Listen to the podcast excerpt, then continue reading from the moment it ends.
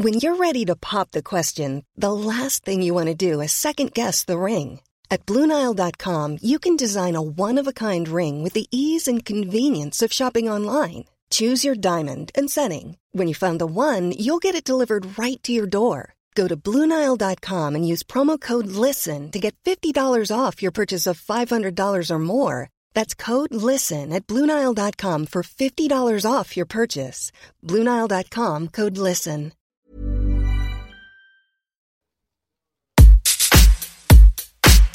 Serge, l'émission. Patrice Bardot, Didier Varro, Antoine Dabrowski. La nouvelle du jour, ce n'est pas la chaleur, ça vous le savez. La nouvelle du jour, c'est que pour la première fois, Serge Démission s'installe sur le port de La Rochelle, au pied de la tour de la Lanterne. C'est la première sortie de Serge depuis le début de cette émission et c'est un retour au Franco depuis le lancement du magazine ici même il y a 12 ans. On n'est pas peu fiers d'être accueillis dans le Café Pollen de ce mythique festival créé par Jean-Louis Foulquier en 1985, car nous partageons avec les Franco pas mal de choses. Euh, déjà ce coup d'une chanson toujours en mouvement, ouverte sur le monde et la culture et qui cherche sans cesse à rassembler, à innover, sans jamais oublier d'où elle vient. Serge l'émission au Franco garde sa formule magique entre nouveaux talents et gold indémodable et surtout son équipe chic et choc. Je retrouve mes deux corsaires de la chanson, Didier Varro et Patrice Bardot. Bonjour les amis.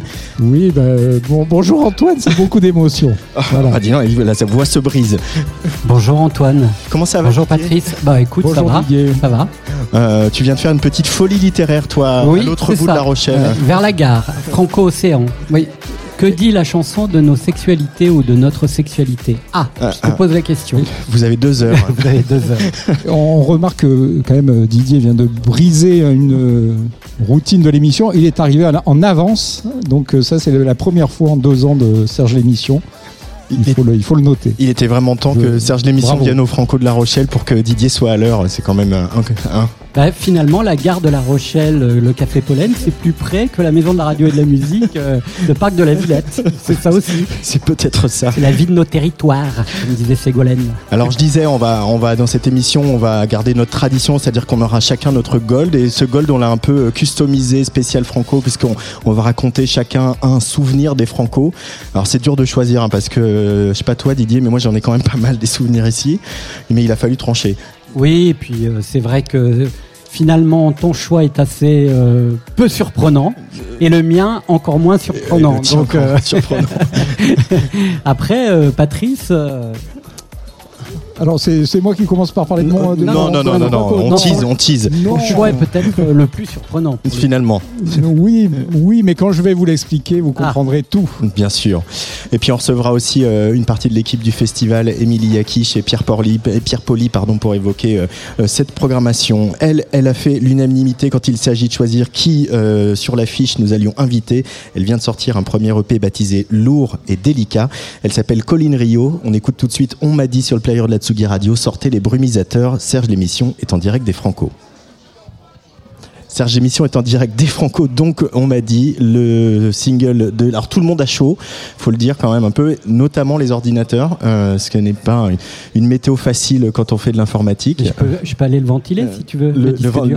L'ordinateur, mais Luc aussi peut-être. On, on rend hommage à à la notre réalisation de cette vaillant réalisateur de, de Serge l'émission. Euh, voilà, qui est présent sur euh, toute euh, la tournée des festivals de Tsugi Radio. Alors, si on n'a pas le 10 de Colline Rio, je crois qu'on a Colline Rio dans la salle et elle va venir Voilà, nous va- rejoindre sur le plateau. Le, le chanter. Euh, non, peut venir peut-être nous rejoindre sur le plateau le temps qu'on on retrouve, euh, on retrouve le- la chanson dans l'ordinateur. Allez, c'est parti. Colline Rio vient donc nous rejoindre euh, au micro de Tsugi Radio dans cette Serge l'émission. Viens ici. Allez, ici. Hop. Est-ce que bonjour, euh, Colline Rio. Hop. Alors un petit, un petit casque, voilà, on s'entendra mieux. Bonjour. Bonjour, Bienvenue sur la Tsugi Radio. merci. Alors tu vois, voilà, tu, tu vois l'effet que tu fais à nos machines. On essaie de passer une de tes chansons et Ça marche pas. ça ne marche pas. Oh non Bah alors Tu es sur scène tout à l'heure, euh, là, dans pas très longtemps, hein, dans, dans une bonne heure, Oui. euh, au Franco. Tu es euh, dans la sélection 2022 du chantier des Franco. Euh, on imagine que après ton parcours au sein du groupe Inuit, etc., c'est quand même sur son projet perso d'arriver ici, d'être un peu validé par le chantier des Franco et de jouer euh, ici à La Rochelle. C'est un, un plaisir tout particulier. Oui, ah oui, oui, vraiment. Bah, je suis particulièrement émue parce que c'est vrai que ces lieux-là, je les ai déjà foulés avec euh, mon groupe Inuit et je suis vraiment honorée en fait de pouvoir revenir avec mon projet solo qui est vraiment moi qui je suis. Et euh, ouais, je suis très émue aujourd'hui. Est-ce qu'on peut, est qu'on peut, dire quand on, on, on, vient de Nantes que La Rochelle, c'est euh, jouer quand même à domicile euh, Je pose la question parce que pour certains qui euh, ont vécu dans la région, dans ce Grand Ouest, ce Sud Grand Ouest, les francophonies de La Rochelle, c'est un peu comme l'Olympia. ah. Oh oui, je comprends complètement. Le... Oui, oui, c'est vrai. Bah, c'est vrai que ce festival a une énorme importance et euh, comme un Olympia, il y a quelque chose de, c'est un passage et qui marque. Et ça, c'est vrai. Il y a le côté très familial que moi je ressens à Nantes. Quand je suis arrivée à La Rochelle et au chantier des Francopholies, j'ai été accueillie comme dans une famille en fait. Et ça, c'est vrai qu'à Nantes, il y a un peu cette, cette chose-là. Donc euh, le, la comparaison est très juste. Patrice Bardot. Est-ce que tu te souviens de quels sont tes souvenirs un peu perso des, des Franco? Est-ce qu'il y a des artistes que tu étais venu voir qui t'ont particulièrement marqué? Oui, complètement. Bah, je me souvian de, du concert de Gaël Faye.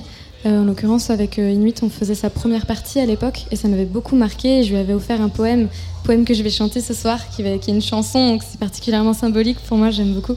Et j'avais aussi euh, écouté Camille sur le live de Oui, qui était vraiment incroyable. La, décoration était fabuleuse. Et aussi le concert de M m'avait euh, vraiment touché avec la Momalie, c'était sublime. Tu, tu, étais une habituée, tu venais tout le temps. Euh... J'aime beaucoup. Les Là, ça, ça, doit faire bizarre d'être de, de l'autre côté de la, de la, barrière de la, de la scène. Bah, la, la, la vérité, c'est que je suis vraiment venue euh, que pour jouer. Je suis venue deux fois sur le festival, mais j'avais pu rester la semaine avec ouais. Inuit. Et là, je reste également la semaine, donc c'est un vrai cadeau. C'est ça, ça fait ça. Souvent, moi, je devais venir que pour aujourd'hui et je devais repartir demain. Je reste jusqu'à samedi. C'est l'effet ah, franco. Mais c'est la, la, bonne nouvelle. Enfin, je sais pas si c'est une bonne nouvelle pour mon état. Alors, ce qui n'est pas une bonne nouvelle, c'est que tu lis pas, que tu lis pas mes textos parce que je te l'avais dit. Luc Leroy a réparé l'ordinateur. Je voudrais qu'on écoute On m'a dit, qui est un, un, des titres extraits de, de cette EP de Colline Rio, lourd et délicat. Allez, on y croit. On m'a dit, t'es trop douce, t'es trop lisse tout glisse sur toi. Sois moins tendre et descends ta voix. Tu sais, les gens gentils comme toi, on n'aime pas ça. Faut durcir, on t'écoutera pas. Je veux me montrer nu devant vous. Je ferai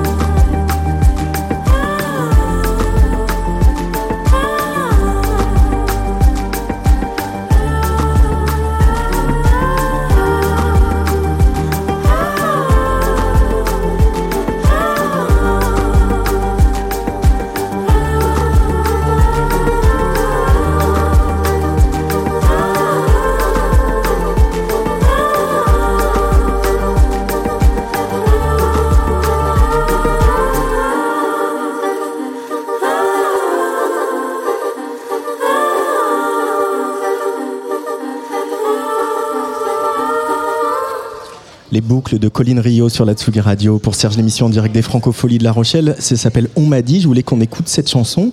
Euh, il y a une, une jolie colère, j'ai envie de dire, dans cette chanson. Tu dis il faut que tu brûles, que tu nous allumes, faut changer Colline. C'est vraiment des mots qu'on t'a dit, ça, quand tu as commencé à faire, vouloir faire de la musique et de la chanson? Alors c'est des choses que j'ai entendues, mais au-delà de la musique en fait. C'est une histoire de, je pense, euh, personnalité et façon de se présenter à la société, où euh, j'ai eu l'impression d'avoir été pas mal secouée dans euh, mais réagis, sois là, parle plus fort, on t'entend pas, ou montre-toi, t'es caché sous ta frange. Beaucoup de choses vis de mon physique et de comment j'étais ma posture en fait en société. Et cette chanson, elle parle de tout ça et de juste une envie d'être qui on est et de, s'affirmer. Et j'ai mélangé aussi beaucoup de choses que j'ai entendues autour de moi sur euh, des femmes, euh, des filles, des copines. Euh. on est, ouais, je, après voilà, c'est une expérience, c'est un mélange de plein d'expériences vraiment vécues. Ouais. et ça sert à ça pour toi la chanson aussi, à désamorcer des, des, des peines, des frustrations, des, des colères? Oui, bah, complètement. Et c'est surtout que cette chanson, en l'occurrence, elle est vraiment venue instinctivement. Donc, elle m'a fait beaucoup de bien quand je l'ai créée. Et pourtant, je m'étais pas posée en me disant, ok, là, il va vraiment falloir que je parle de ça parce que j'en ai lourd sur la patate, sur la patate. Elle est venue d'elle-même et sur le coup, bah, j'avais chaud, j'étais à fond et ça m'a procuré beaucoup d'émotions. Et je me suis dit, bon, bah, yes, euh, si ça peut euh, libérer des choses, euh, libérer des paroles aussi, bah, c'est tout bénef. Mais en tout cas, l'idée, elle était juste à moi de me faire plaisir au moment où je l'ai écrite. Patrice Bardot. Et tu voulais faire passer ces messages en français, puisqu'avant tu, tu, chantais en anglais euh, majoritairement. Pour toi, c'était plus facile de faire passer ces messages en, français. C'est devenu une évidence. Qu'est-ce qui a fait la, bascule?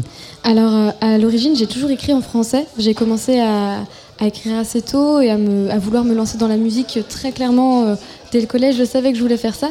Et j'ai toujours écrit en français. Et en fait, quand je suis rentrée dans le groupe Inuit en 2015, euh, c'était des garçons que je connaissais déjà et on a commencé à, composer tous ensemble et tous, enfin, on avait envie d'écrire en anglais parce que c'était vis-à-vis du style musical qui était d'électro et c'était beaucoup plus dans l'origine de ce qu'on voulait défendre. Mais le français pour moi était là depuis le début. Donc en fait, quand je suis revenue sur mon projet solo, c'était normal, c'était évident. Je me suis pas posé de questions, c'était déjà là en fait.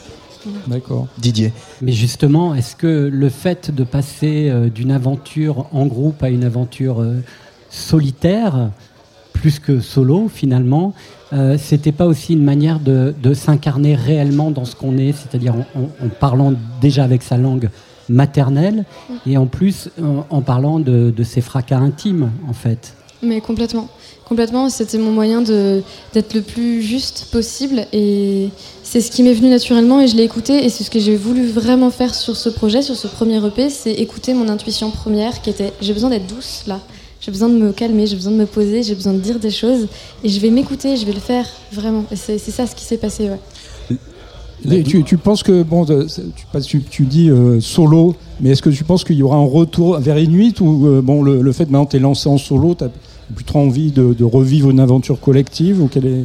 Ah bah, avec euh, les gars, on est tous hyper copains, on a tous très envie de continuer. Là, par contre, je me focalise sur mon projet, c'est sûr.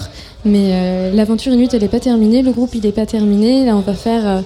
Euh, on a été invité pour les escales cet été et on va se retrouver euh, sur la scène. Ça va être trop chouette. Et j'aime énormément les deux univers. Je suis autant énergique et folle sur Inuit que douce et calme sur mon projet. C'est cette dichotomie que j'ai envie de garder aussi, que je dis dans On m'a dit et que j'aimerais pouvoir vivre aussi sur scène, voir si, si on peut cohabiter avec deux projets. Ce serait super.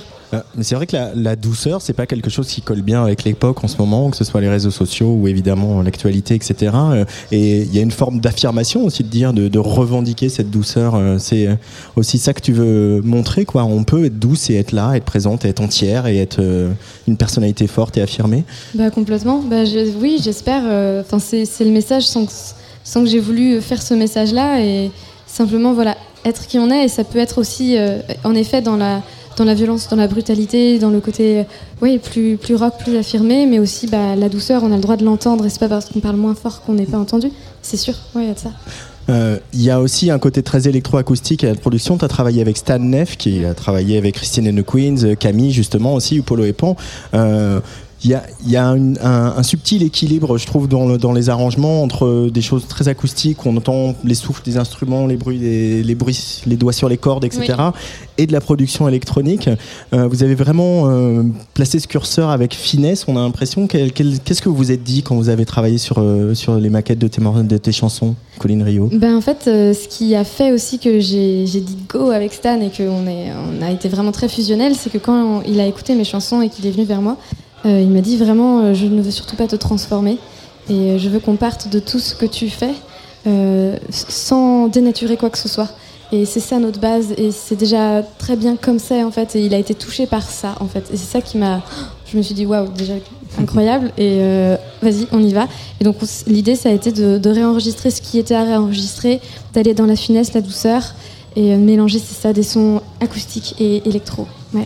On parle, on parle beaucoup de douceur depuis euh, le début de cet entretien. Il y a une chanson, je crois, qui, donne le titre à ce EP, qui clôture d'ailleurs le, EP. C'est Lourd et délicat, qui est vraiment une chanson, c'est celle que j'ai choisie euh, quand Antoine m'a demandé, m'a suggéré. Euh, il y a ça aussi, il y a lourd et délicat, c'est ce jeu dans les contrastes. On parlait de douceur tout à l'heure, je pensais à la douceur du danger aussi. Donc, cette cette tentation euh, d'être quand même dans une vérité âpre, mm. tout en gardant la légèreté ou la délicatesse. Oui, complètement. Bah, en fait, il y a une vraie dichotomie dans lourd et délicat, et dans on m'a dit aussi, parce que je le dis pas de manière très douce, enfin douce avec ma voix, mais j'avais envie qu'il y ait du kick, qu'on puisse danser dessus. Euh, et je, chante grave en plus, donc on peut se dire, mm. bah d'accord, mais du coup tu chantes pas aigu. Je chante aigu sur les refrains, mais sur les couplets, je suis dans ma voix grave parce que ça me plaît. Et c'est en fait, j'ai envie d'être qui je veux être, j'ai envie d'être les deux. Je veux pas être par contre qu'une seule chose. Face A, face B. Ouais, exactement, c'est ça. Et lourd et délicat, ça parlait de, de la tachycardie et euh, de la douceur de la palpitation et en même temps de la lourdeur que ça provoque d'en faire, de faire de la tachycardie. Parce que ça crée. moi, je, suis sujette à ça et je peux faire des crises d'angoisse quand j'en ai. Et pourtant, bah, la palpitation, elle est très très légère. Et c'était ces trucs-là en fait. Eh, c'est cette musique électronique qui est en filigrane qu'on entend chez toi, qu'on entendait aussi chez Inuit. Hein, on comparait souvent un peu à LCD Sound System. Elle, elle vient d'où? C'est quoi tes, bases électroniques euh, Je pense que déjà l'acoustique, c'est sûr que ça vient de là où j'ai grandi. Parce qu'il y a énormément de chansons françaises et de musique du monde et beaucoup d'instruments acoustiques. Et euh, ensuite, l'électronique, c'est parce que je suis très curieuse et que j'ai écouté beaucoup, beaucoup de choses. Et euh, quand, je suis, quand on a fait le groupe Inuit, bah, il y avait que de l'électro, en fait, à part les percussions et la voix. Et euh, j'ai, suis plongée, enfin les gars ils m'ont appris énormément, ils m'ont fait euh, une culture énorme de l'électro qui a été encore plus poussée que ce que j'avais fait. Et bah, j'ai découvert un univers que j'adore encore aujourd'hui et que je veux garder dans... Ça fait partie de moi. Voilà. Euh, il y a aussi, quand on se penche sur euh, ton univers, Colin Rio, euh, des gens que tu cites, par exemple Kate Tempest, et vous avez le théâtre en commun, hein, vous avez fait un peu de théâtre. la scène, ça a toujours été un, endroit que tu as voulu explorer depuis toute petite? Oui, complètement. Je me suis toujours sentie mm. bien sur scène, étonnamment, alors que je suis plutôt quelqu'un de de réserver et moins timide quand je connais les gens, mais euh, au début, euh, ouais, euh, voilà. et le, théâtre, la danse aussi, beaucoup, c'est des endroits où je me sens bien et qui me font beaucoup de bien. Ouais. Et Kate Tempest, moi j'ai été complètement fan des nouveaux anciens. C'est un petit livre comme ça que j'ai souvent et que je lis beaucoup. Et voilà, ouais, j'aime beaucoup cet artiste. ouais, parce qu'il y a, y a, voilà, c'est une dramaturge, c'est aussi une slameuse, une musicienne. C'est devenu un. C'est devenu un, voilà. Oui, c'est bien d'essayer de le faire. C'est devenu un, tout à fait. Enfin, Antoine. non, mais attends, c'est normal. C'est pas le seul. Hein. Euh, euh, c'est pas le seul, tout à fait. Euh, la scène, donc, et puis, ce serait qui tes références dans la chanson française que tu as écoutée voilà, ici, dans, un lieu où, quand on, rentre dans les Franco, il y a toutes ces photos de tous les artistes incroyables qui, qui ont joué sur cette scène. Qu'est-ce qu'il y a, Didier Non, je dis que tu parles avec les mains comme moi. c'est vrai, très expressif. Non, mais j'adore. Hein. Je suis pareil. ça, fait de l'aération, c'est bien. On fait des chorégraphies tous ensemble. Alors, bah, qui ce seraient les, gens importants dans, ton univers? Bah, Une personne importante qui en plus est une figure euh, des francopholies, euh, c'est Jacques Higelin, que j'ai beaucoup beaucoup écouté. Et il a un live incroyable euh, qui a été fait ici. Et ouais, beaucoup, ça c'est une vraie référence pour moi. son, fils aussi, Arthur H, je l'ai beaucoup écouté. donc une, belle famille d'artistes. et je disais tout à l'heure Barbara, il y a également Jacques Brel, Serge Reggiani, donc beaucoup. Et encore une fois Gaël Faye, parce qu'il a joué là également, donc je le, je le recite. Euh, mais voilà, beaucoup, il y a énormément de chansons françaises. Euh, musique du monde également, enfin un gros mélange de tout ça. Patrice Ce qui frappe à l'écoute de ton EP, c'est que vraiment on dirait que tu es, en dehors de, un peu de notre temps pour créer ton temps à toi. C'est vrai que voilà, il y a une personnalité, on, on, peut pas vraiment faire des comparaisons, ce qui, n'arrive pas souvent. C'est vrai qu'on peut pas souvent dans les jeunes artistes aujourd'hui, il y a quand même ce fond un peu euh, électronique, euh, urbain, on va dire, euh, on va dire hip-hop. Et là, toi, tu, il y a beaucoup d'influence, tout ça, mais pour en ressortir ton propre langage, ah bah, une, il y avait une recherche personnelle là-dedans. Eh ben, je, je, je, trouve ça super chouette d'entendre ça. Euh, en même temps, c'est vraiment très bien aussi d'avoir des, influences, des, artistes qui viennent tout de suite, mais ce qui me fait plaisir, c'est que j'entends que tu as entendu une, personnalité, une entité propre et originale, et bah, c'est le plus beau compliment, franchement. Je ne pense pas qu'il y ait de recherche, parce que de toute façon, on fait comme on, comme on est. Didier? Moi, je voudrais poser une question un peu intime à quelqu'un qui fait donc de la tachycardie. Comment on fait pour répondre à une interview euh, une heure avant de monter sur scène? Eh ben, j'ai dit plusieurs fois à, mes équipes à 17h, il faut vraiment que ce soit terminé parce que, parce que du coup, j'ai besoin de me préparer avant. Euh, donc, euh, je prépare en étant sûre d'avoir une heure devant moi. Et, et parce que j'ai besoin de me poser. voilà, cette heure, elle est, elle est peuplée de quoi? De silence, de gris-gris, de. Bah, j'ai mes habitudes. De rituels Oui, j'ai des petits rituels. Euh, déjà, je m'échauffe à chaque fois, la voix. J'ai vraiment besoin de m'échauffer pour être sûre euh, d'être bien avec ma voix. Euh, j'ai besoin de calme. Et je me maquille un peu les yeux. Là, j'avais déjà commencé pour les interviews, mais je suis pas quelqu'un qui me maquille beaucoup. Mais je me maquille avant de monter sur scène parce que ça me pose, je me concentre sur quelque chose en fait. Je me concentre sur mes yeux. Et j'aime bien faire des câlins à mes équipes, aux gens autour de moi parce que c'est la chaleur humaine. Et euh, voilà, j'essaie de, me sentir bien parce que je suis quelqu'un de très stressé avant de monter sur scène. Je peux être malade, je peux vraiment pas aller bien, mais c'est toujours euh, génial. Donc c'est pour ça que je continue. Est-ce qu'il y a une personne ou des personnes en particulier à qui tu penses quand tu rentres sur scène? Euh, Oui, j'ai tendance à penser à mes parents et à ma famille, en fait à mon frère aussi. Je suis très soudée et j'ai beaucoup d'amour envers ma famille et c'est des gens qui me portent et qui me font confiance depuis que je suis petite. Donc euh, ils sont là, ils sont toujours là près de moi. Et euh, sur scène, du coup, les gens qui vont avoir la chance de te voir euh, tout à l'heure, donc je dis que je dise pas de bêtises au théâtre Verdière, oui, théâtre Verdière. juste avant Barbara Pravi, quelle est ta formation sur le projet Colinario? Alors donc je suis avec une violoncelliste, je suis au piano euh, et on envoie des séquences. En fait, on a des pédales de looper au pied. J'en ai euh, en avant-scène et elle en a pas mal à, son espace euh, violoncelle. Donc on s'amuse à, lancer comme ça avec nos pieds. Donc on voit pas forcément quand les, quand les séquences arrivent et ça j'aime bien, ça peut surprendre. mais voilà, ça va être violoncelle, voix, piano, séquence. Euh, et tu joues là avant Barbara Pravi. Je pourrais citer aussi pas mal d'artistes féminines qui sont programmées cette année au Franco. Oui. Euh, Mansfield Tia, euh, Marie, Marie-Flore, Juliette Armanet, Angèle, Zao Sagazan, etc les femmes, on, on, les entend plus et euh, c'est un peu plus facile aujourd'hui. Euh, tu te sens un peu entouré d'autres femmes artistes qui euh, tracent le, chemin, de Clara Luciani qui réouvre de Bercy, etc. Ça, ça, ça, ça, change un petit peu selon toi? Ah, Complètement. Ah bah là, c'est depuis, j'ai l'impression, les deux dernières années, même un peu plus, parce que j'arrive plus à compter avec les années Covid, donc je dirais quatre dernières années j'ai vraiment l'impression que ça a beaucoup changé. En effet, on l'observe, il y a de plus en plus de femmes euh, présentes euh, sur scène, euh, pas que en tant que chanteuse, et aussi dans les équipes, il y en a de plus en plus. Et bah, en fait, bah, c'est juste super, c'est agréable. En fait, c'est bien qu'il y, ait, ait des femmes, c'est bien qu'il y ait des hommes. c'est chouette de se rendre compte, en tout cas, qu'on est presque à égalité. c'est sympa. Est-ce que tu, tu as l'impression d'appartenir à un nouveau courant de la chanson française? Est-ce que tu as des, bah, je sais pas. Tu te sens relié à certains artistes Oui, par contre, voilà, je sens une énorme solidarité entre artistes et ça, c'est génial. Euh, on est très copines euh, et copains. quand on se rencontre, euh, on est solidaires. Il n'y a pas de différence forcément entre un artiste qui a vraiment eu un, gros parcours. Il y a beaucoup de générosité. Enfin, franchement, il y a, je suis assez épatée à chaque fois que je rencontre un artiste. C'est la, simplicité des gens, la bienveillance. Et bah, c'est génial Oui, qu'il faut que ça continue. Sans doute plus que les, les générations précédentes, j'ai l'impression. C'est vrai qu'avant, il y avait quand même ce, côté un peu rivalité, euh, Ouais. concurrence qui était là, alors qu'aujourd'hui, il y a quand même de plus en plus de nouveaux, de nouveaux artistes. Mais on sent qu'il y a quand même une, une unité, comme tu dis, une, une bienveillance, parce que aussi, peut-être, les temps sont durs, hein, donc euh, on a besoin de bienveillance. Complètement. Euh, ouais, puis on peut peut-être changer les codes du show business maintenant qu'une nouvelle génération est en train de monter et de prendre le pouvoir. On n'est peut-être pas obligé d'abuser de la concurrence. Merci beaucoup, Colline Rio, d'être passé par Merci, le micro de la Tsugi Colline. Radio, si près de ton concert. On te Il, laisse, il te Allez. reste 5 minutes On te encore. laisse aller Il te est concentrer. 16h55.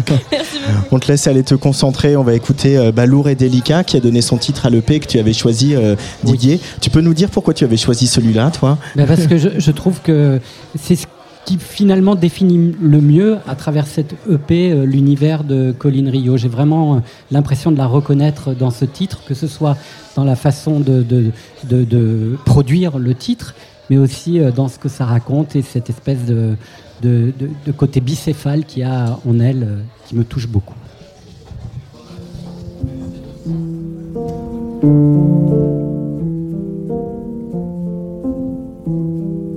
Quand vient le soir,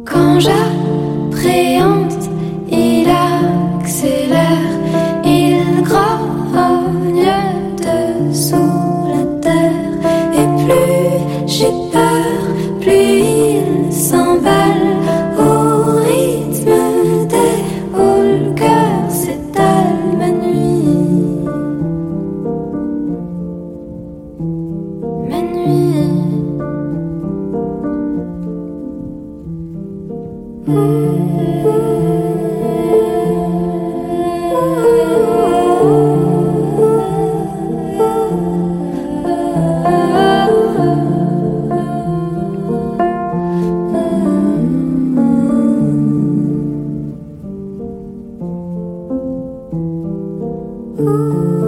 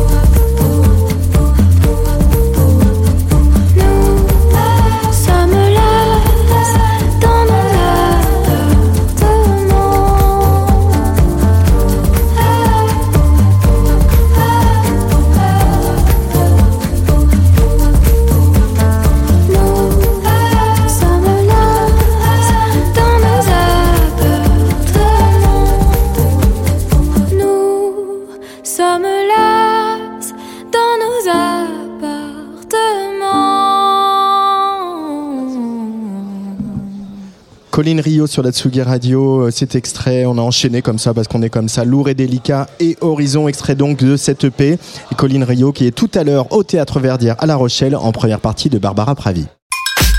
Serge, l'émission.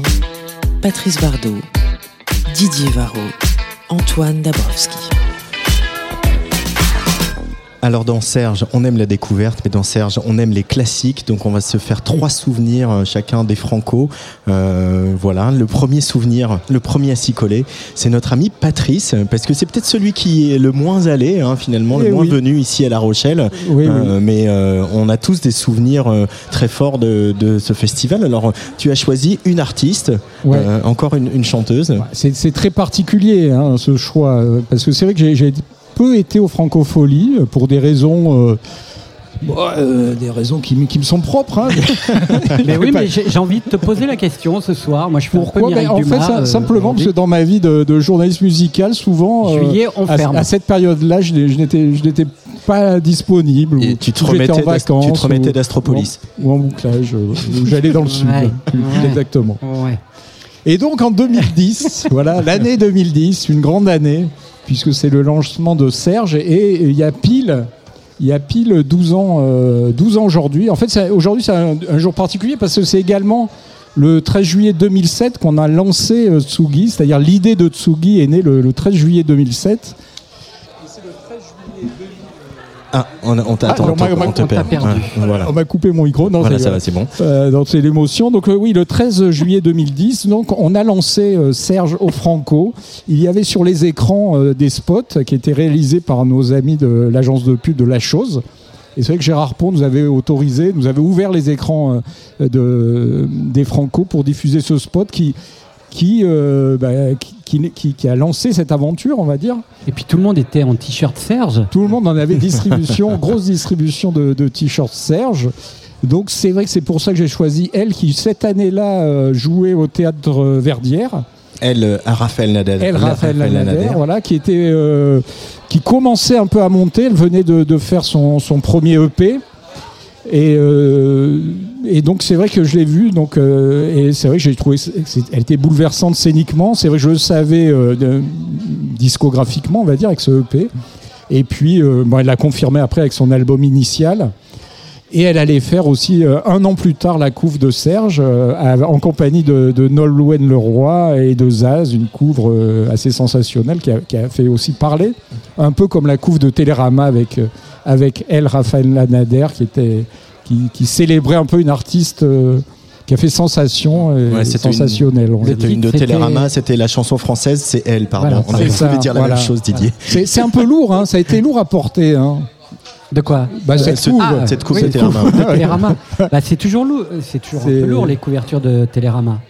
Non mais c'est vrai parce que forcément tu rentres dans le Panthéon et si on te reconnaît euh, euh, euh, comme ça avait été lourd aussi je pense et à double tranchant pour Dominica sur les un rock. Dominica, la chanson française dont vous n'aurez pas honte. C'est ça, c'est ça. C'est des des titres comme ça qui te font entrer dans, une histoire de la chanson française, mais qui après peuvent être un peu lourds à porter. Oui, c'est un peu, c'est super, mais d'un autre côté, on se trimballe une certaine réputation, euh, une pression hein, pour des jeunes artistes comme euh, comme elle.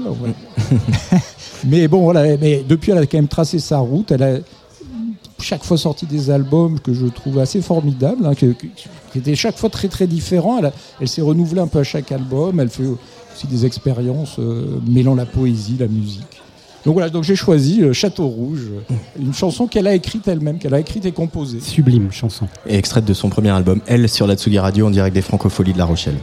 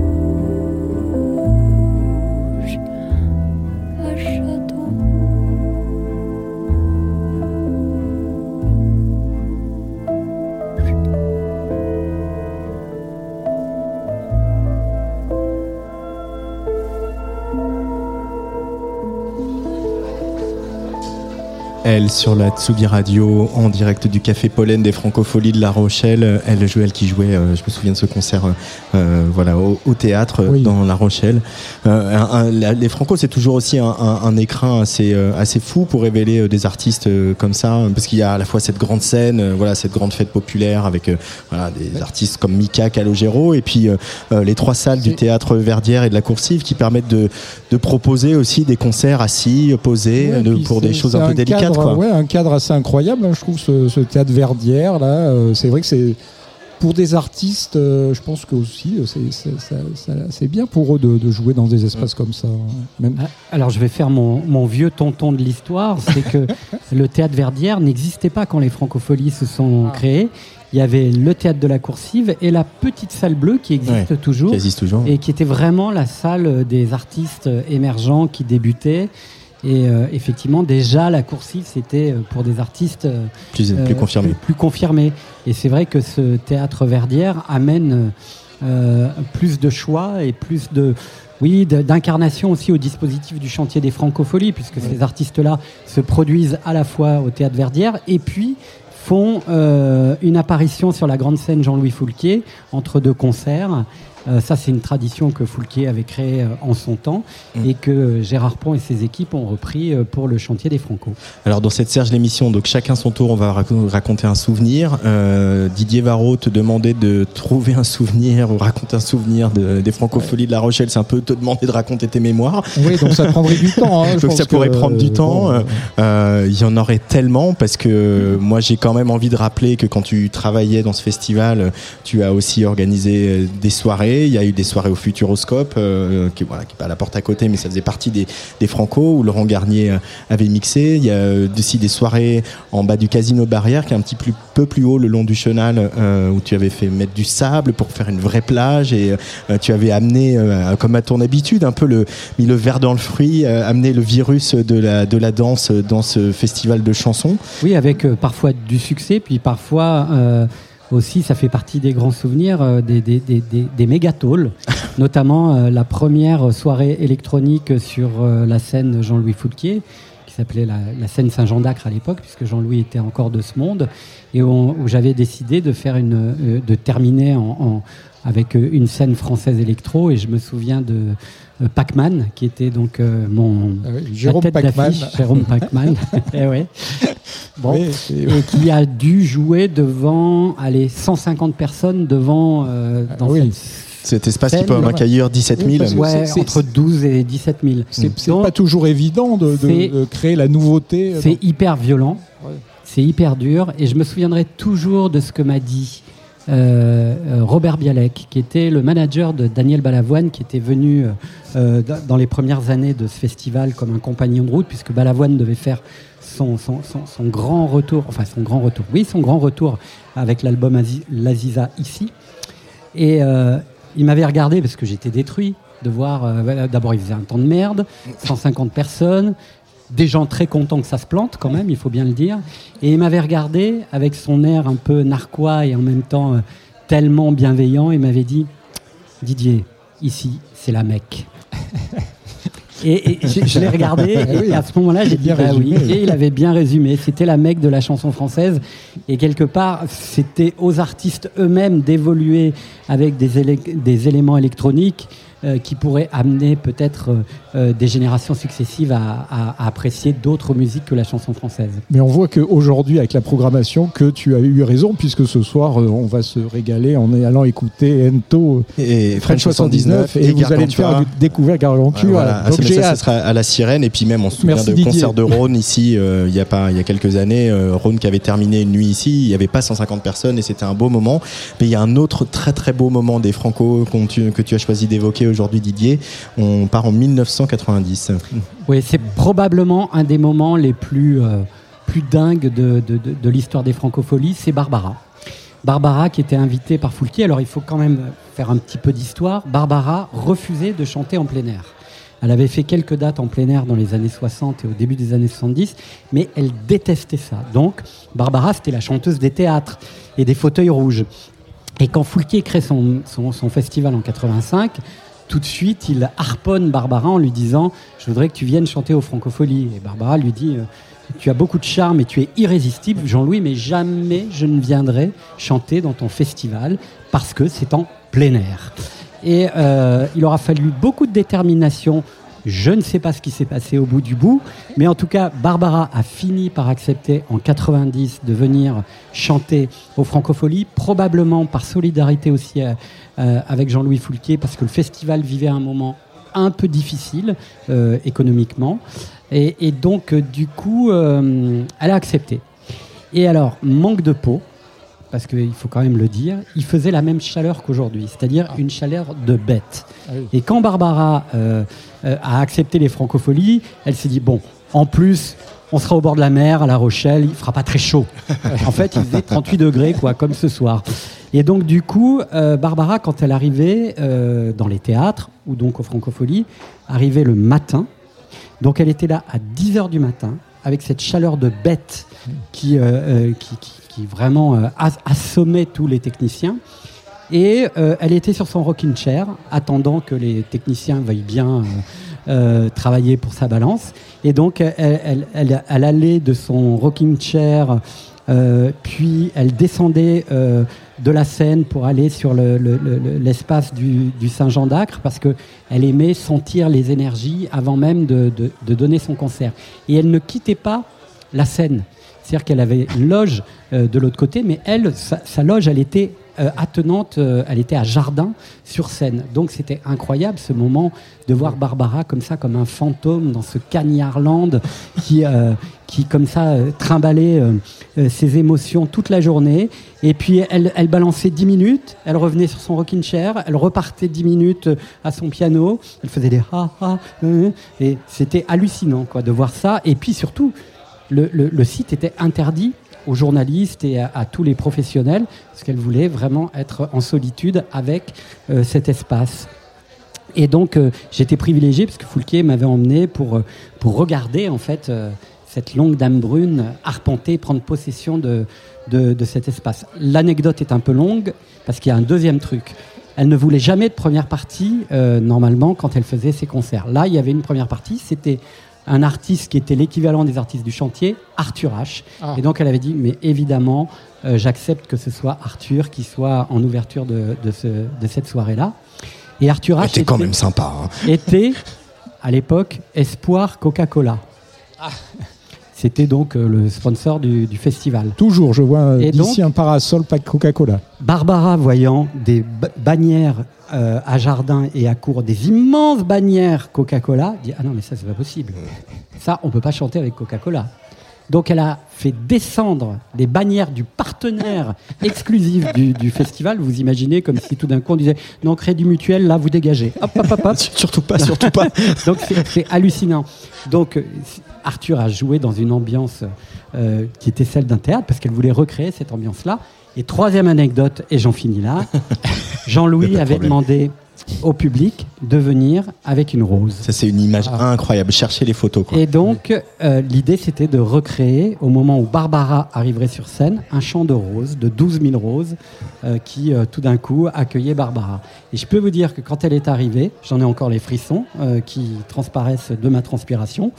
Euh, c'était un moment absolument incroyable. Normalement, on savait que c'était un moment historique de voir Barbara en plein air devant 15 euh, 000 personnes, mais en plus, cette image-là de ce champ de roses qui tout d'un coup apparaissait, voilà, ça reste un des très grands souvenirs. Allez, on écoute un petit extrait de Perlin Pimpin. Malheureusement, il n'y a pas d'enregistrement de ces Franco, mais c'était au live à Pantin en 1981, Barbara sur la Tsugi Radio. Euh, Barbara sur la Tsugi Radio si l'ordinateur n'a pas trop chaud, euh, peut-être. Euh, sinon, on va continuer à raconter des souvenirs. Oui, ah bah ça, je crois que Didier il peut, en raconter. Mais est-ce que, est que, Barbara a fait d'autres festivals en plein air à part les Franco? Alors, elle a fait le festival de Ramatuel. Ah. Euh, qui est donc un théâtre de verdure. Euh, Alors, euh, taille, taille, petite taille. Beaucoup par rapport, petit, voilà. beaucoup Mais sinon, non, c'était pas son truc dans la vie de faire les festivals. D'ailleurs, elle est d'une époque où il n'y avait pas de festival. Oui, il n'y avait, pas de festival. Pas, en tout cas, moins qu'aujourd'hui, ce qui n'est pas difficile. Bourges, elle a peut-être. Non, non, même pas. Non, jamais. jamais. D'accord.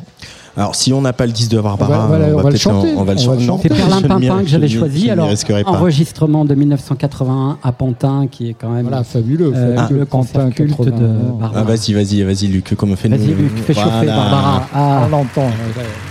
Elle est chaude.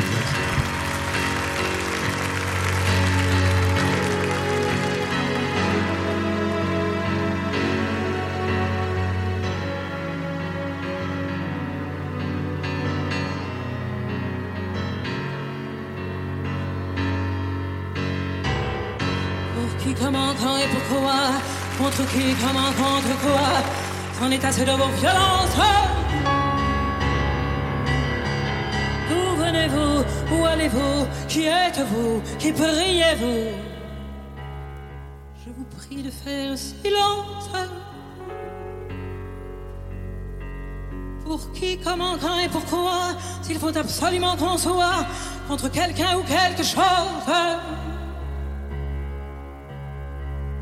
Je suis pour le soleil couchant en haut des collines désertes.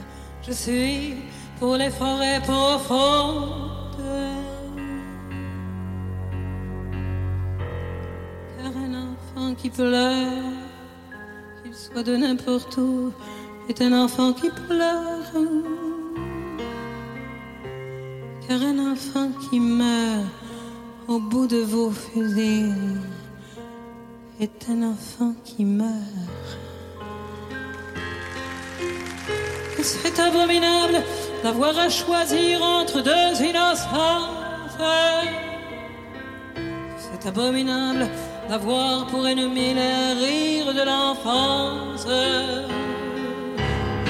Qui, comment, quand et combien, contre qui, comment et combien, en perdre le goût de vivre. Le goût de l'eau, le goût du pain et celui du perlimpinpin dans le square des Batignolles. Pour rien, pour presque rien, pour être avec vous, et c'est bien, et pour une rose entrouverte. Et pour une respiration, et pour un souffle d'abandon, Barbara sur la Tsugi Radio, petit extrait de Perlin Pimpin euh, pour illustrer cette, ce souvenir incroyable de Didier Varro. Mais moi, ces images de chant de rose, moi, c'est voilà, le, jour où j'ai vu ces images, ma vie a changé. Parce que vraiment c'était c'était tellement la bonne idée. Et euh, pour euh, accueillir Barbara euh, voilà. Puis les roses rouges ont en plus une signification toute symbolique auprès de Barbara exactement. tu connais son parcours.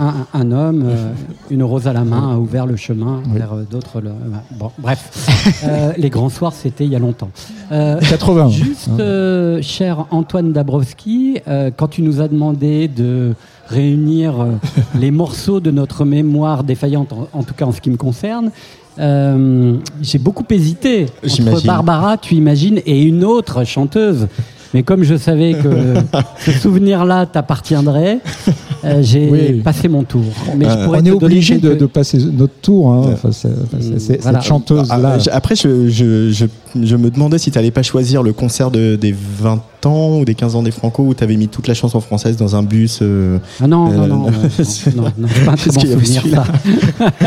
Euh, non, parce que c'est vrai que moi, des souvenirs des Franco, on en a plein. Euh, moi, je, je, me, voilà, je pense à Gaëtan Roussel qui sera là ce soir, hein, qui avait refait l'album Play Blessure que, que, Gainsbourg avait fait avec Bachung. Je pense un interminable, quoique réjouissant concert de Jacques Higelin. Il y a aussi Phoenix, Woodkid, Lescope, Lescope.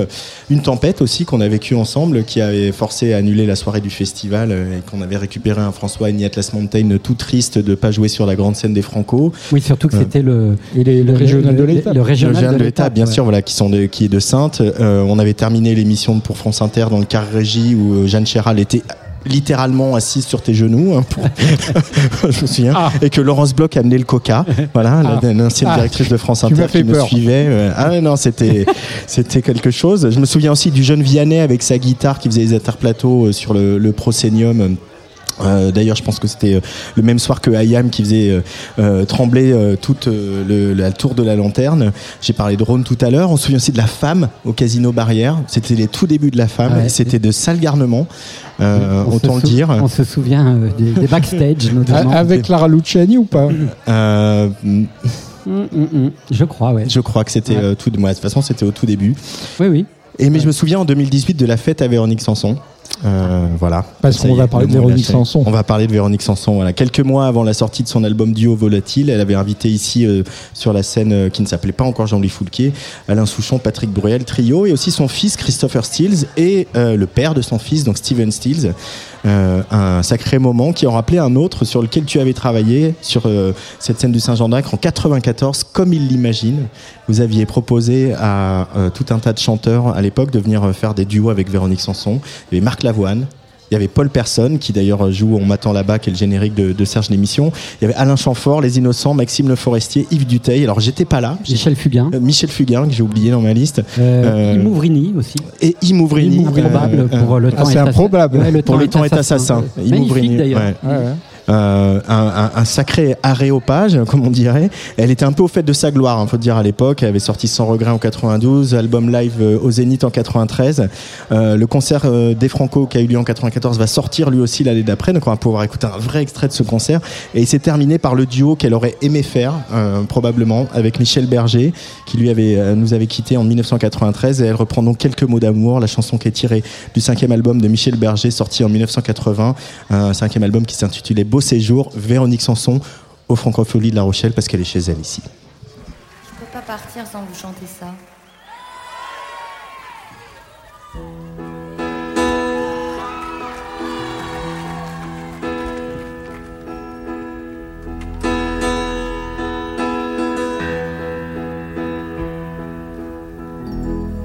Il manque quelqu'un près de moi.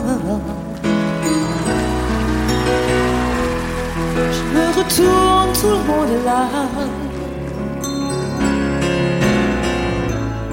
D'où vient ce sentiment bizarre que je suis seule Parmi tous ces amis et ces gens qui ne veulent que quelques mots d'amour. De mon village capital. Où l'air chaud peut être glacial. Où des millions de gens se connaissent si mal. Je t'envoie comme un papillon à une étoile.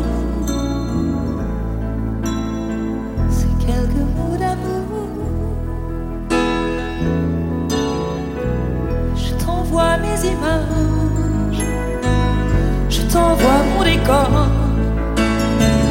Je t'envoie mes sourires les jours où je me sens plus forte. Je t'envoie mes voyages, mes jours d'aéroport. Je t'envoie les plus belles histoires sur l'ironie du sort. Ces boîtes pour danser. Minuit se passe inanimé. J'écoute les battements de mon cœur répéter. Aucune musique au monde ne saura remplacer.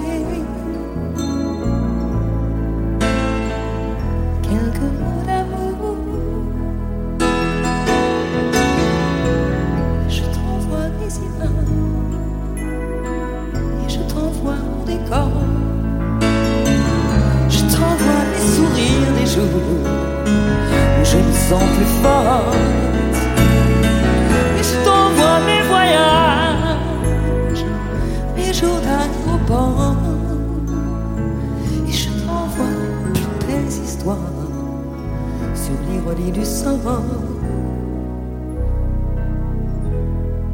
De mon village à son malheur.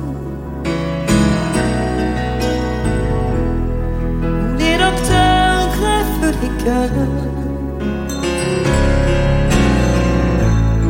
Où des millions de gens se connaissent si mal. Je t'envoie comme un papillon à une étoile.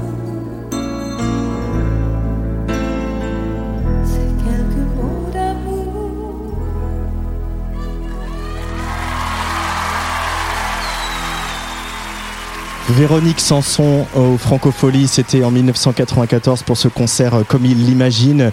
Euh, Véronique Sanson, euh, d'ailleurs, qui reprend la route, hein, puisque on va la voir au, au Folies Bergères à Paris, et puis au Cabaret Vert fin août. Didier, Tu as peut-être pas tout à fait précisé, même si ça, ça- ça avait l'air clair, euh, et ça c'est le truc des fans, euh, que ce- ce concert, en fait, le, le postulat de départ, c'était qu'il n'y ait que des hommes.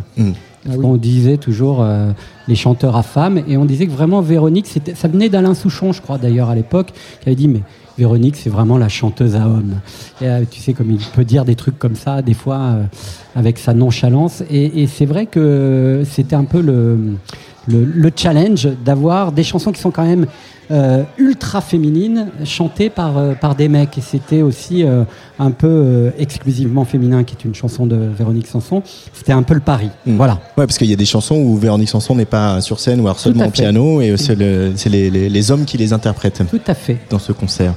En tout cas, elle reprend la route et on est bien content. On espère qu'on va l'accueillir bientôt au micro de Serge l'émission, les garçons. Oui, oui, oui. Puis, mais alors, ce qui est un peu inquiétant, c'est que son, cette, cette tournée s'appelle Hasta Luego. Donc, c'est, On lui demandera. Hein Pourquoi Serge, l'émission sur la Tsugi Radio. Serge l'émission en direct du Café Pollen, juste au bord euh, de la mer, comme ça, ici au Francofolie de La Rochelle. On revient au présent, voire même au futur, avec euh, celui qui est euh, depuis quelques années déjà le programmateur des Francopholies de La Rochelle, Pierre Poli. Bonjour Pierre Poli. Bonjour. Comment ça va à ce lancement de cette ligne à la fébrilité du premier jour? Dans quel état d'esprit tu te trouves au moment où on t'accueille Je peux partager entre l'excitation, l'appréhension, un petit peu déjà un petit peu de fatigue, mais c'est de la bonne fatigue. C'est de la fatigue où on sait que voilà, on est sur la, première journée, c'est probablement celle la plus complexe dans le sens où on a encore des, voilà, des petits ajustements à faire, ce genre de choses. Mais l'excitation, parce que là, on a ouvert les portes, les gens, le public arrive et on attend que les premiers concerts. Alors, ça a déjà commencé dans certaines salles, mais la grande scène démarre dans une heure, même pas. Il y a un retour au grand format des Franco, hein, comme tous les festivals euh, cet été, après deux éditions euh, très euh, très réduites, mais qui ont quand même eu lieu. on sent aussi qu'il y a un appétit du public parce qu'il y a déjà deux soirées complètes, il y a plein de concerts complets dans les théâtres, etc. Paris gagné aussi pour ce retour des Franco, de voir le public qui répond présent massivement pour ce retour du festival. Absolument, et en fait, à vrai dire, même je pense que les cinq soirs de la grande scène seront complètes pour la première fois en fait en tout cas depuis un certain moment et historique alors alors j'ai pas l'historique l'historique total euh, on demandera peut-être à Émilie ou à Gérard mais, je crois que c'est une année record ouais mais est-ce qu'il y a une certaine appréhension il y avait une certaine appréhension de se dire est-ce que le public va être là à nouveau est-ce que Bon, parce que c'est un peu un saut dans l'inconnu. Hein. Ah oui, c'est sûr. En fait, ayant traversé ce qu'on a traversé, sachant aussi que ça a été compliqué pour les salles, ça a été compliqué euh, euh, pour ceux qui ont tenté de résister, enfin qui ont résisté pendant ces, deux années si particulières. On ne savait pas à quoi s'attendre. On est, passé quand même par des, phases de, changement émotionnel et de, ça c'est un peu les montagnes russes quoi. Euh, à un moment donné, on pouvait, on pouvait plus assis debout. Ça, on se dit est-ce que le public va revenir aussi facilement? On sait quand même que le, climat est un peu par... enfin quand même c'est pas tout n'est pas gagné au Francophonie, on a la chance d'avoir une très belle année, mais on sait que euh, par ailleurs sur d'autres événements et d'autres festivals chez nos confrères, c'est peut-être un peu plus compliqué. Il y a une offre qui a été aussi extrêmement dense euh, sur la reprise. Donc on a eu un an et demi de concerts condensés sur huit mois avec les reports de dates, etc. Donc mécaniquement, on a eu beaucoup plus d'événements, donc une dilution du public. et voilà. Donc nous, bizarrement, enfin on a, bizarrement, on a, en tout cas œuvré pour. On va faire vraiment une année exceptionnelle.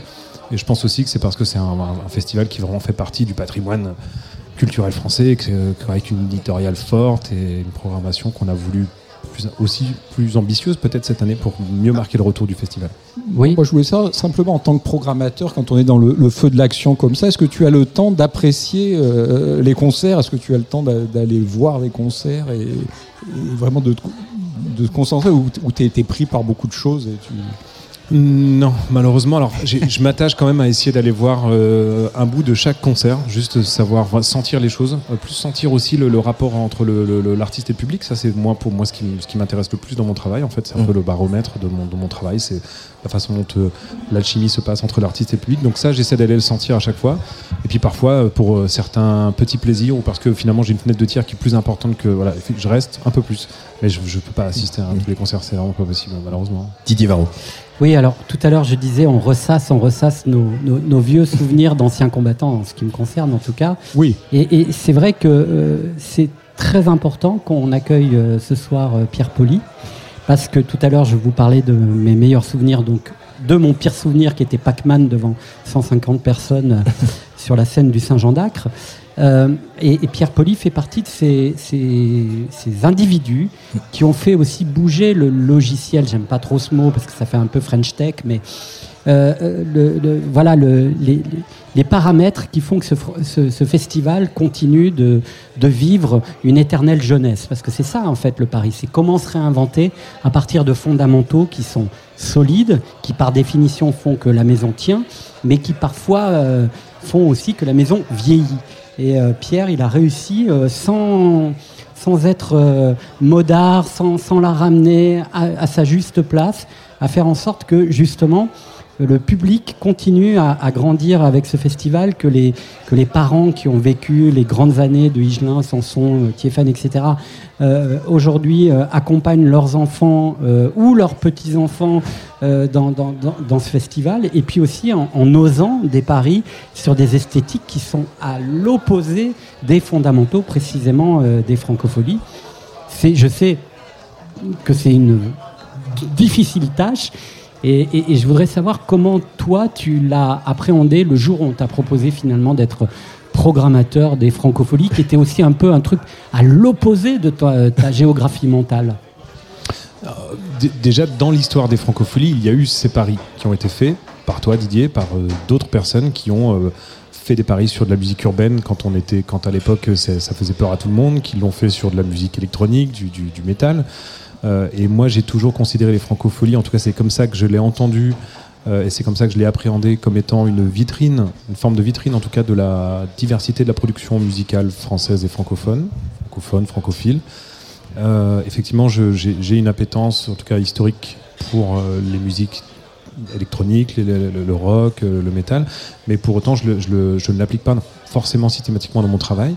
Je le fais pas donc par conviction ou par envie personnelle, parce que je ne travaille pas de cette façon-là, mais, dans l'envie de vouloir présenter euh, euh, effectivement des esthétiques qui ont leur place et qui aujourd'hui sont même, en tout cas pour l'urbain bien évidemment, dominantes dans, dans la culture musicale.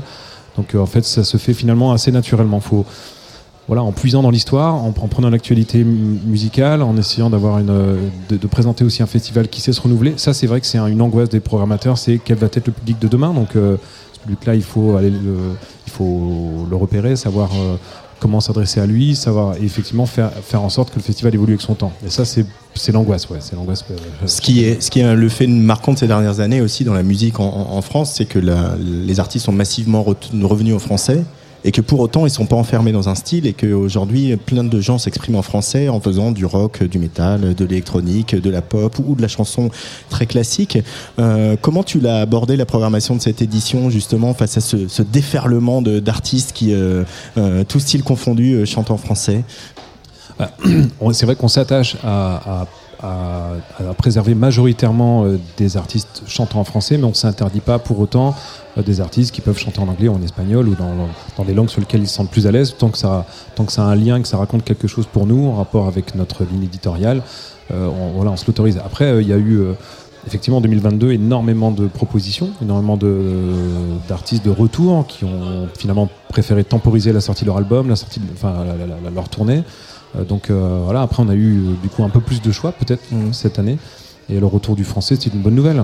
Euh, surtout qu'on a des francopholies aussi à différents, dans d'autres pays, portés par d'autres porteurs de projets. Dans euh, sept pays.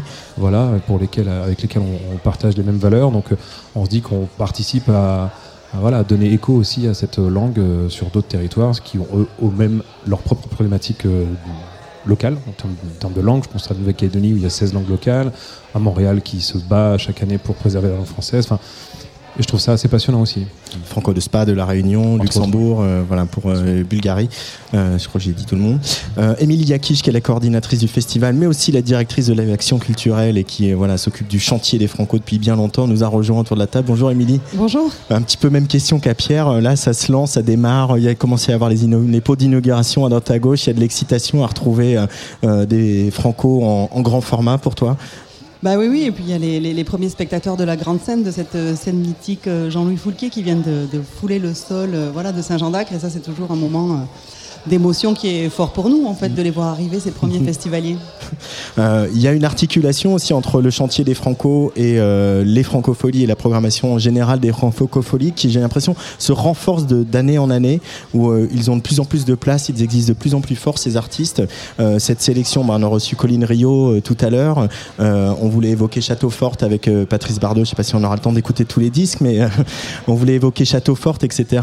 ce chantier des Franco, tu as l'impression qu'il monte en puissance d'année en année aussi, toi, Émilie Oui, oui, oui, en effet. Alors, il monte en puissance dans le festival, ça c'est une évidence. C'est-à-dire qu'on a, on travaille à ça depuis toujours, d'avoir cette volonté de les présenter à un plus large public, des pros, des médias, mais aussi des festivaliers. Et donc, il y a à la fois euh, ce travail qu'on fait avec une programmation au théâtre Verdière euh, chaque, euh, pour chacun d'entre eux, mais aussi ce, ce, challenge qu'on leur offre sur la grande scène où ils vont pouvoir, et ils sont nombreux cette année grâce au soutien de nos partenaires, notamment de la SCPP, de, de, venir en fait faire deux chansons entre deux, stars. Donc voilà, on aura ce soir Château Forte et la Daniva qui vont faire cette, cette, cet exercice, cette expérience, mais pour nous, c'est aussi on, voilà, on sait que ce moment de rencontre euh, entre ce, public qui est, nombreux, qui est curieux, on a la chance d'avoir un public qui est curieux à La Rochelle, qui, vient là pour la découverte, mais voilà, on peut se permettre de les, positionner à différents endroits. Et puis, euh, cette période de, Covid où on a imaginé des formes un petit peu alternatives, on, avait créé les balades chantées partout dans la ville,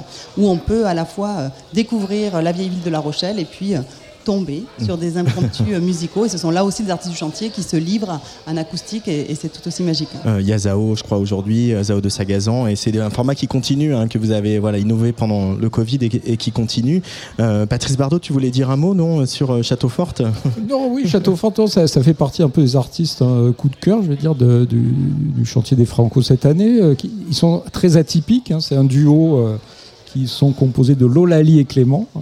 Et euh, ils ont sorti très peu de, très peu de titres. Donc j'en avais sélectionné un, je ne sais pas si on va le passer, qui s'appelle À moitié chien. Je trouve qu'ils ont une personnalité un peu à la fois réaliste, poétique, euh, totalement atypique. Moi, je suis assez séduit par ce, duo.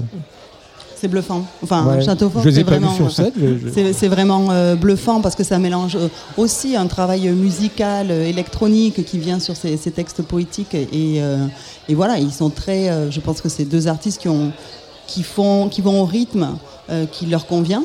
Euh, et qui font ça avec beaucoup de passion et beaucoup de, de, plaisir, euh, sans avoir un chemin prédéfini, mais juste sans compromis jamais. Quoi. Oui, il y a une ça, ça m'a rappelé, j'ai passé tout à l'heure Raphaël Lanader, et c'est vrai que je trouve c'est un peu dans la même esthétique, un peu voilà, tourmentico, romantico. Didier Varro. Oui, alors il y a, évidemment euh, ces prestations entre euh, les stars. Il y a effectivement le, théâtre Verdière, il y a le village franco-océan aussi, où il y a des artistes qui, vont se produire, notamment Ziné, que je, euh, auquel je tiens particulièrement. Et puis il y a la Sirène, qui aussi est, un lieu, alors qui est un lieu qui part du réel pour beaucoup d'artistes qui viennent y faire leur résidence avant de partir en tournée, et, et qui pendant les francopholies ouvre aussi des perspectives, d'autres perspectives. C'est peut-être ça aussi la, la réussite dans, ces, euh, dans cette volonté d'ouverture vers d'autres publics et vers d'autres esthétiques, d'avoir trouvé un lieu, un lieu qui incarne aussi cette euh, ouverture. Ça va être le cas ce soir avec une, scène électro et puis euh, plus tard en clôture avec une scène plus métal.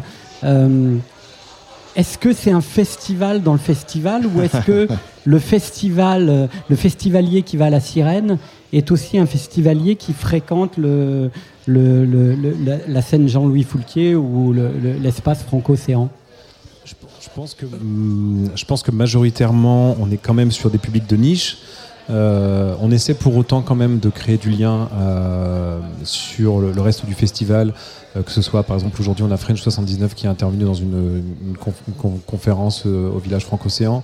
Euh, donc, euh, dans les documentaires qu'on peut être amené à, programmer aussi en fin de matinée, euh, potentiellement qu'on a des publics qui peuvent être intéressés en effet sur le reste de la programmation du festival, mais on va quand même, c'est vrai qu'on s'inspire un petit peu de la, du, lieu, de ce qui dégage. on est quand même plutôt historiquement sur une salle, une scène musique actuelle, donc plutôt axée musique enfin j'aime pas trop dire, mm. non je sais pas, enfin rock en tout cas dans, l'état d'esprit. Et surtout l'idée c'est de co-construire cette soirée avec la sirène. Donc en fait, on, voilà, on a nos aspirations et on, fait un mélange de tout ça et, on, on, arrive à donner ça. Donc en effet, après, ça donne indépendamment des soirées qui pourraient sembler être hermétiques au reste de la programmation. Euh, mais je pense qu'il y a des porosités, tout comme il y a des porosités avec un Sofiane Pamar euh, euh, qui finalement raconte quelque chose, qui fait de la musique classique et qui finalement travaille avec des artistes urbains. Sofiane Pamar qui d'ailleurs jouera ce soir avec Ento, fera un duo avec Ento.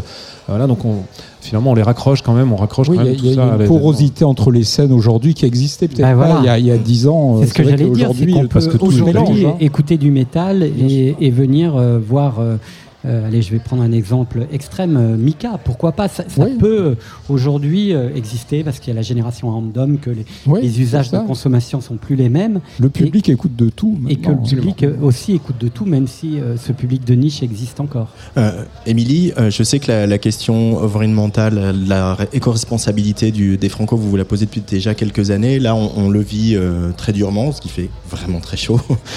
évidemment, c'est une problématique quand on on accueille autant de personnes sur un site.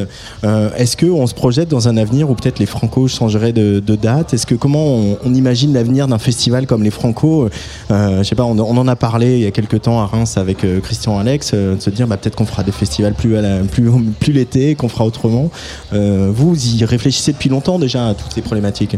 Alors on réfléchit en effet depuis longtemps à toutes ces problématiques. Après, quand on a été confronté à cette euh, question du, à cette crise sanitaire du Covid, je pense qu'on s'est tous posé la question euh, et on a vu euh, la réalité en fait de la mondialisation, on a vu la réalité de, de l'impact qu'on avait sur, sur, sur la planète et sur le vivant. Euh, quand on est organisateur de, de festival, le choix qu'on a fait, nous, c'est de se dire, en fait, dans le projet des francopholies, c'est quoi nos engagements? C'est quoi qu'on a envie de défendre? Et qu'est-ce qui nous pousse euh, à agir et à proposer ce qu'on propose? Et là, on, s'est donné trois axes. On s'est donné l'axe d'être... Euh, toujours ce festival qui soutient l'émergence. Donc quand on a été en format alternatif, mais finalement il n'y avait que des artistes du chantier des francopholies qui étaient là en 2020. On a fait le choix en fait d'être un festival social et solidaire. On fait beaucoup d'interventions toute l'année en milieu scolaire. Les gens ne, ne savent pas forcément. Et puis on voulait que sur le festival ce soit aussi euh, possible. donc on a imaginé ce projet avec, euh, le Secours populaire de mettre en place un principe de billets suspendus, c'est-à-dire de se dire en fait que euh, voilà il y a des gens, même si on est resté dans les tarifs de 2019, qu'on n'a pas voulu augmenter les, prix d'accès et qu'il y a des spectacles gratuits, il y a des gens qui peuvent avoir envie de venir sur la grande scène mais qui n'ont pas les moyens de se l'offrir. Donc on, a mis en place ce, principe de billets suspendus, comme il y a les cafés suspendus ou les repas suspendus. Et puis le troisième axe en fait c'est le travail avec nos territoires, sa protection, la préservation, la question de la préservation de l'océan et donc, euh, je crois que d'avoir posé en fait ces blocs, ça nous permet de, construire et de faire les choix qui nous semblent les plus pertinents euh, ensuite. Après, euh, je crois qu'on n'est pas on n'est pas devin, on est aussi citoyen, on se rend bien compte des limites en fait que, et de l'impact que l'on a très concrètement. du coup, on en voit le, retour tout de suite. Donc c'est des choses aussi qui nous, dans lesquelles il faut qu'on soit à la fois acteur avec tout le monde en fait et, euh, et qu'on mais qu'on mais qu'on subit comme, comme, comme, tout un chacun. Patrice non, l'avantage, Le gros avantage des Franco, c'est de travailler sur une scène locale, donc de ne pas avoir d'impact euh, de, vraiment de transport en faisant venir des artistes euh, du bout de la planète pour un seul concert et qui repartent le, jour même. Bien sûr, bien sûr. ça c'est sûr. Ça c'est. Donc ça, je, je, je, je, peux le dire je peux le dire en tant que voilà la coordination du festival que ça c'est un avantage pour nous. On ne fait pas prendre d'avion aux artistes qui viennent de l'autre bout de la planète. Donc déjà c'est un. Mais il y a plein de choses. Mais même en France, est-ce qu'ils ont un comportement euh, Est-ce qu'ils bon refusent de prendre l'avion? Est-ce que certains veulent prendre le train plus euh? Il y a des choses qui bougent. Il y a des choses qui bougent. Je me souviens ici même euh, au Café Pollen en 2019 ou 2018 peut-être, on faisait euh, une première conférence euh, sur ces sujets-là où on avait Camille qui était là avec sa productrice de spectacle et du coup qui nous expliquait en fait comment elle organisait ses tournées, comment en fait toute son équipe était équipée de gourdes. Ben, finalement, en trois ans, tous les artistes arrivent équipés de gourdes et ils demandent tous des fontaines. Camille, elle faisait cette chose en fait où tous les, les demandes qu'elle a pour chaque prestation, et ben, du coup son régisseur appelle avant la date pour dire ben, on a des stocks pour ça, ça on l'a, c'est pas la peine de, nous le fournir. Donc ça c'est des démarches qui sont, euh, c'est des bonnes pratiques qui sont en train de se développer. Donc oui, on va, euh, euh, voilà, mais parce que du coup ça bouge aussi dans la société. C'est vraiment tout ça est très lié avec avec ce que tout un chacun en vit. Il y a moins de demandes de jet à ma connaissance, on n'en a jamais eu beaucoup en vrai euh, sur, sur, les ah, franco. Didier, Didier n'est pas tout à fait d'accord. C'était une autre époque. Je, pense aussi que ça, Pierre Poli. Ça, pardon, ça ne se situe pas que dans cette question de l'éco-responsabilité. Je pense que notre réflexion, elle a été aussi d'un. Enfin, je parlais, je disais pas ça parce que vous Émilie, mais ce que j'avais en tête par rapport au, rapport qu'on a avec les artistes, les questions qui se posent aussi aujourd'hui beaucoup, c'est la parité, par exemple. Moi, ça m'arrive quand même assez régulièrement d'avoir des, des artistes par l'intermédiaire de leurs agents qui me demandent, ok. Euh, est-ce qu'il va y avoir des filles sur ce plateau ce soir-là? Enfin voilà, pour l'instant on en est. Et puis quand on, effectivement, quand on reçoit des demandes qui sont assez, qui sont trop fournies dans les loges et qu'on on en écarte une partie, ça ne discute mm. plus. C'est ah, ok. On, ah, on, discute plus sur les riders. On discute beaucoup moins en tout cas qu'à une époque. C'est bien les riders, de, les riders, la rider de tournée qui sont des choses que demandent les artistes à, trouver dans leur loge quand ils arrivent.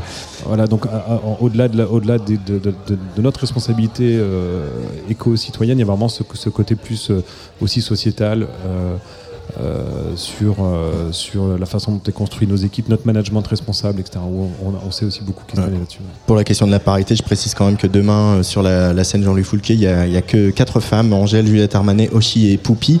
je voulais aussi parler de, de la soirée de, de, vendredi, parce que j'ai ouï dire qu'un certain Booba a demandé à faire les Franco. Booba va être là sur la scène Jean-Louis Foulquier. C'est pas rien non plus quand même d'accueillir un artiste de cette trempe-là, Pierre, sur un festival comme les Franco. Oui, alors ça s'est fait naturellement. C'est vrai qu'on est de plus en plus aussi en recherche de ça, c'est-à-dire que dans notre rapport avec les artistes et leurs, euh, leurs représentants, on sent qu'il y a une envie partagée. Ça, c'est très important. On a à, proposition égale, à artistes égaux, je pense qu'on va privilégier forcément des gens qui ont vraiment envie d'être là au Franco, qui veulent partager ses idées avec nous, etc. Et effectivement, Booba, par l'intermédiaire de ses représentants, depuis quelques temps, nous fait, en tout cas, évoque euh, l'idée qu'il souhaiterait, que ça lui ferait beaucoup, voilà, ça lui ferait très plaisir si on l'invitait, etc. Donc on, l'a entendu, on n'avait pas pu le faire tout de suite, deux années de Covid sont passées, et puis on l'a dit, on va lui carrément lui proposer une carte blanche, quoi. Et on a su qu'il était extrêmement enthousiaste et il s'est vraiment emparé de ça. Euh, et il va proposer quand même 8 euh, artistes avec lui. il en a annoncé 7, mais j'en ai appris qu'il en avait un huitième hier. Qui, et du coup, il va voilà, pendant 1h45, quasiment 2 heures. ils, ont, ils ont travaillé avec des assistants, avec des gens de son entourage, quel titre, etc. Enfin, ils ont vraiment, ça, ils ont beaucoup travaillé, ils ont beaucoup répété sur. sur c'est pas une date comme une autre, quoi. C'est une exclue presque. Il, il, tourne pas là en ce moment. Il fait quelques festivals, mais je crois que c'est la première fois qu'il fait vraiment une carte blanche de ce type-là, en tout cas sur un, sur un festival. Didier Varro. On a perdu Didier. En tout cas, on a perdu son micro. voilà. Euh, justement, quand on a des cartes blanches comme celle-ci, euh, on va parler du hip-hop, parce que le hip-hop a toujours fait débat dans cette ville. On, se souvient déjà au moment de la création des, des, hip-hop folies. Euh, est-ce qu'on on arrive à discuter avec Booba sur sa carte blanche, sur le contenu? On sait que les dernières déclarations de Booba, très émoriennes au contour, ont quelque peu entaché mon, amour euh, exclusif pour Booba et pour sa, sa, prose combat. Comment on fait je pose une question piège ou Non, du tout, du tout. Euh, là, on est plutôt parti du principe qu'il fallait que lui s'empare de cette proposition et qu'il en fasse quelque chose. On, a plutôt tendance à laisser les artistes s'exprimer euh, plutôt que de vouloir imposer un cadre. en tout cas, c'est comme ça qu'on a appréhendé cette, cette carte blanche. Euh, et c'est comme ça qu'on l'a appréhendé aussi sur les précédentes. Voilà, on, vous, on, vous, on a envie, on, vous, on veut vous mettre à l'honneur. On, voilà, on a envie de, on a envie que vous puissiez vous exprimer, votre art. On, reconnaît la qualité de votre travail. Euh, faites, faites-vous plaisir, c'est le moment quoi. Et donc, mm. composez votre propre événement. Vous avez deux heures pour le faire. Et donc ils ont beaucoup travaillé. Moi j'ai pas échangé particulièrement. Je savais qui pourrait être potentiellement invité, euh, mais jusqu'à il y a un mois je savais pas encore exactement ce qui allait se passer, mais j'ai eu le détail de tous les titres. Euh, euh, qui allait chanter à quel moment, etc. Et du coup. Mais on n'a pas, échangé comme ça librement avec lui. On lui a vraiment laissé une, carte blanche, principe de carte blanche. Patrice Bardot tu voulais intervenir Non, Tu me regardes. Bah, Alors, Émilie Yakish, moi je vais intervenir sur le mignonisme de Philippe Catherine, évidemment, qui sont ces figures qu'il a créées. Philippe qui est un, artiste incontournable et franco. Et puis aussi, j'ai remarqué dans le petit texte de présentation que Gérard Pont, le directeur de festival, fait dans le dossier de presse, il dit les franco, ce n'est pas un festival. Et est-ce que pourtant, c'est pour autant, c'est pas le festival des festivals? Il n'y a pas quelque chose de, de, de la quintessence du festival au franco, Émilie? Bah, Mais peut-être, hein, mais peut-être que du coup, après, le, terme était galvaudé, donc les francophonies ne sont pas un festival. En fait, ce qu'on essaie de, dire, c'est que euh, euh, les francopholies, c'est c'est plus qu'un festival.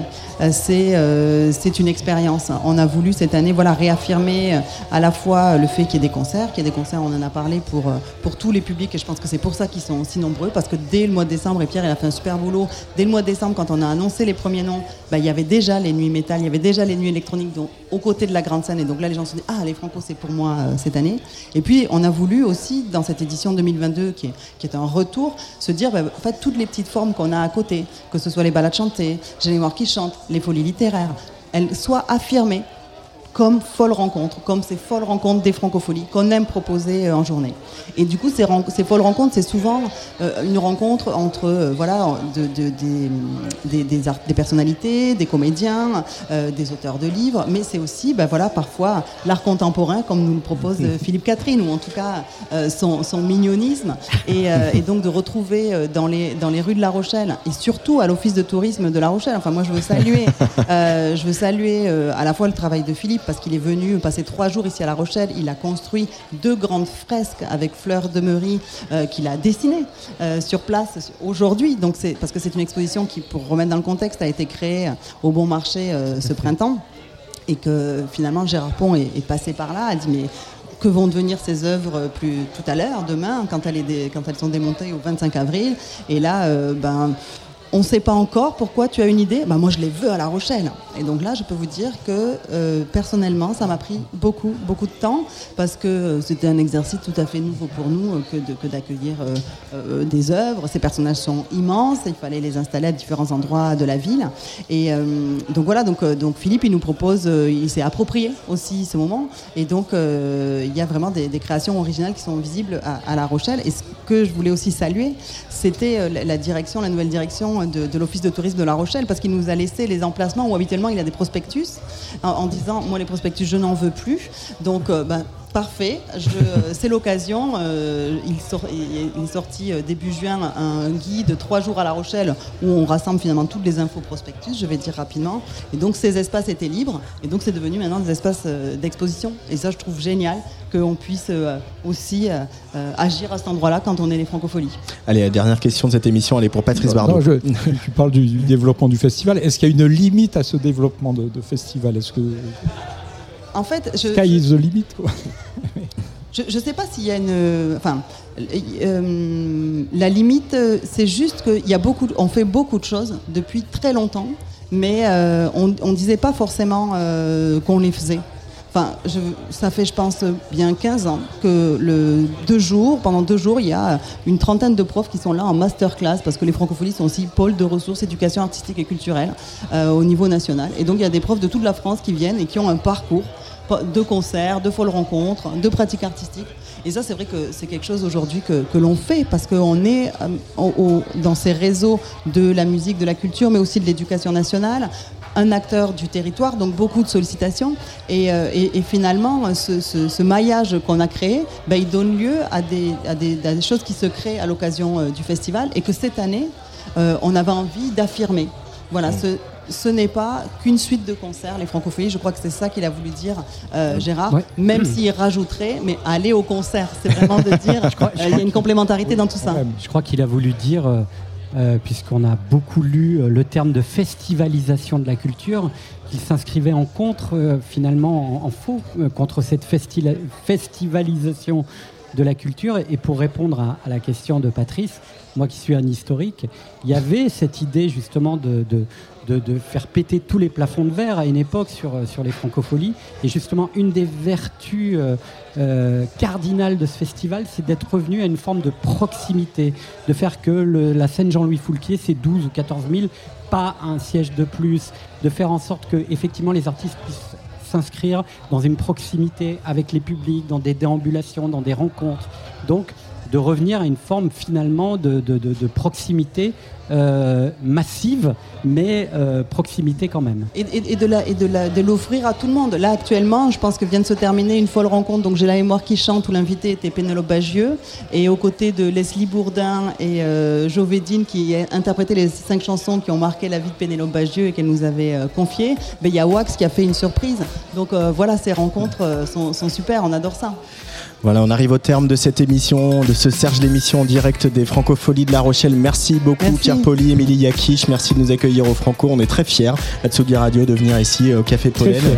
Euh, merci Patrice Bardot et Didier Varro. Merci Antoine. Merci à toi. On se retrouve à la rentrée euh, pour euh, le retour de Serge l'émission au studio du Parc de la Villette. Merci à Luc Leroy à la réalisation, à Marie qui était à la façade, ici à l'accueil technique au Café Pollen, et puis également aux équipes presse, Elodie Mathieu, Guillaume Maury, euh, Anne-Laure Bouzy. Euh, et on se retrouve, euh, bah, on continue la tournée des festivals après euh, sur Tsugi Radio, mais déjà on va un peu profiter de ces Franco et de la chaleur océane de La Rochelle. Allez, bonne soirée à tous.